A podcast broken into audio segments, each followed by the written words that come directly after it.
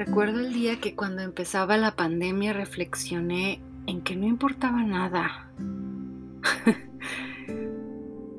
Un par de zapatos, ropa, muebles o X cosa. Parecía ofensivo, sobre todo con relación al valor del agua o la comida en la alacena. Algo así como que se ajustaron el peso verdadero de las cosas y lo que realmente valía la pena se nos estampó en la cara como una buena cachetada. Los primeros días sentía que no solo tenía que cuidar las reservas de comida, pero sobre todo el agua, que aunque no parecía escasa, empecé a repensarlo todo, desde la salud y la fuerza de mis piernas y brazos hasta la capacidad de dar respiros largos. Me parecía ofensivo pensar en comprar ropa. Me juzgué de tonta al pensar que un día valoré más tener cosas que la paz y algunas carencias, porque no podía creer que me quejaba teniéndolo todo. Si ahora me bastaba la respiración, el agua, abrigo, cobijo frente a una cuarentena. Pero ¿para quién nos vestimos? ¿Para quién en realidad compramos cuando compramos? Y empecé a observar cómo a veces callaba a mi hijo, quien intentaba contarme sus mejores historias cuando yo, cansada y al final del día, por fin estaba descansando frente a la televisión. Al principio lo hacía sin pensar pero luego esta pandemia me hizo repensar. ¿Qué contenido puede ser más importante que ver a mi hijo retratarme su mundo interno maravilloso, único y repetible?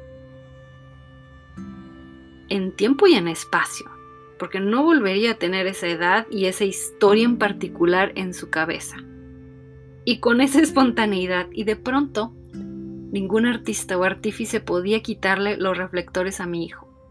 Desde esta perspectiva no existe contenido por más importante o emocionante que sea comparado con nuestros hijos. Nuestros bebés. No nos perdamos el mejor panorama, la mejor vista de todas. Y esa no es hacia la televisión, hacia el celular, hacia amigos o amigas, sino hacia esta ventana de oportunidad que se cierra pronto y no vuelve jamás. Vale toda la pena escucharte y abrazarte aunque esté cansada.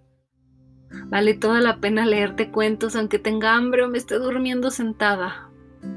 Todo vale la pena porque al pasar el tiempo descansaré en la conciencia de haber elegido ver tu carita, tu vocecita, y no solo para no perdérmela, pero para encontrarla una y mil veces en tu rostro de adulto.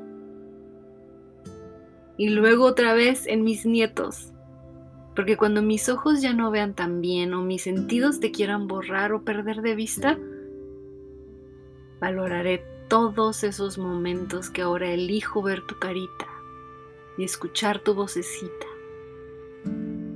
Te amo, Río, Clio y José. Los ama para siempre mamá.